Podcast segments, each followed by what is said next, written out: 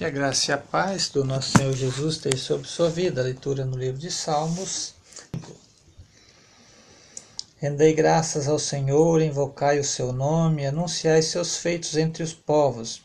Cantai-lhe, cantai-lhe louvores, falai de todas as suas maravilhas. Gloriai-vos no seu santo nome. Alegre-se o coração daqueles que buscam o Senhor. Buscai o Senhor e a sua força, buscai sempre a sua face. Lembrai-vos das maravilhas que ele tem feito, dos seus prodígios e do Senhor. Vós, descendência de Abraão, seu servo, vós, filhos de Jacó, seus escolhidos. Ele é o Senhor nosso Deus, seus juízos estão em toda a terra.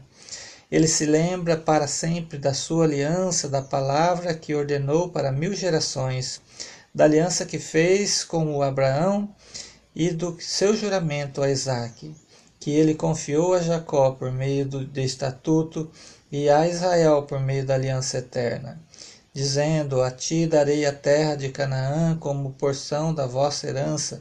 Eram nela estrangeiros e, e pequeno número e de pouca importância, andando de nação em nação, de um reino para outro.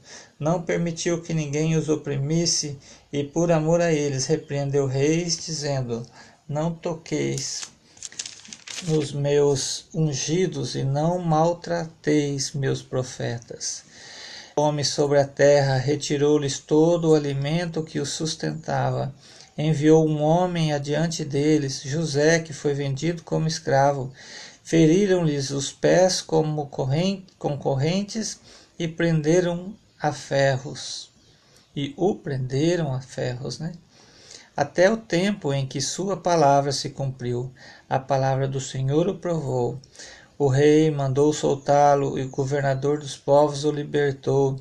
Fez dele senhor de seu palácio e governador de todo o seu patrimônio, para dar ordens aos príncipes conforme quisesse e ensinar a sabedoria aos anciãos.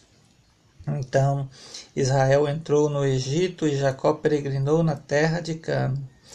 Deus tornou seu povo muito fecundo e fez mais poderosos e o fez mais poderosos. Mudou o coração destes para que adiassem seu povo e tratassem seus servos com engano.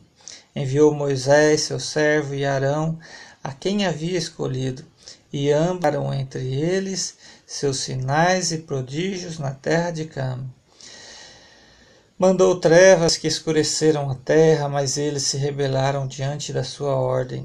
Transformou as águas em sangue, matando os peixes. A terra deles produziu rãs em grandes quantidades, até nos aposentos reais. Ele ordenou e enxames de mosca cobriram todo o território. Enviou granizo e fogo abrasador sobre a terra.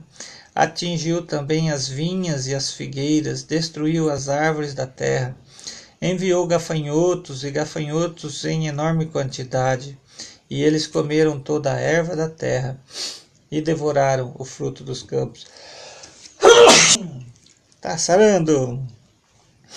Aqui é sempre ao vivo, viu? Também feriu todos os primogênitos da terra, as primícias de toda a força deles.